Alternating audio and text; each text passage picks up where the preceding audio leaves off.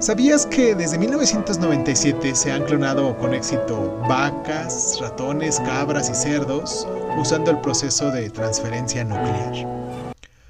Una oveja llamada Dolly mostró por primera vez al mundo la clonación en 1997. Era un clon porque compartían el mismo ADN que su madre. En otras palabras, sus células tenían el mismo material genético eran gemelos idénticos separados por una generación. Los científicos del Instituto Roslin, en Escocia, crearon a Dolly mediante un proceso llamado transferencia nuclear.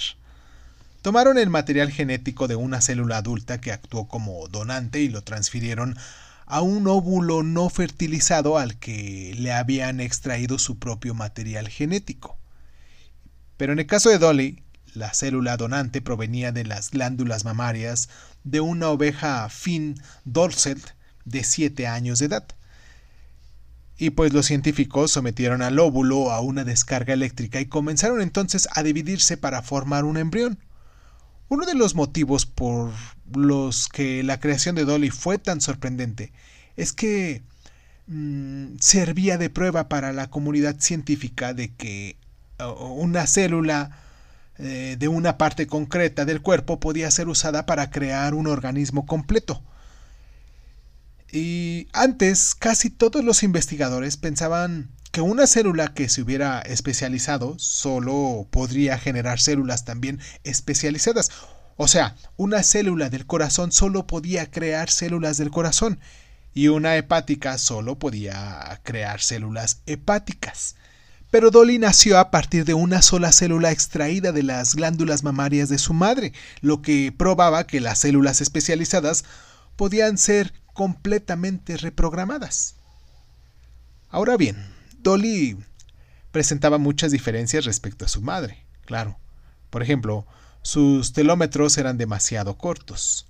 Los telómetros son finas hebras de proteínas que cubren los extremos de los cromosomas, las estructuras que contienen los genes.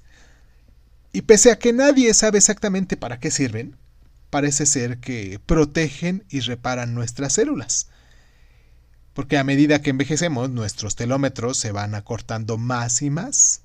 Dolly recibió de su madre los telómetros de una oveja de 6 años, pese a ser una oveja recién nacida. Sus telómetros eran mucho más cortos que los de un cordero de su edad. Así, pese a que aparecía una oveja completamente normal, fue sacrificada a los seis años tras sufrir cáncer de pulmón y una artritis que la paralizaba. Las ovejas Finn Dolsen suelen vivir entre 11 y 12 años, nada más para sacar cuentas.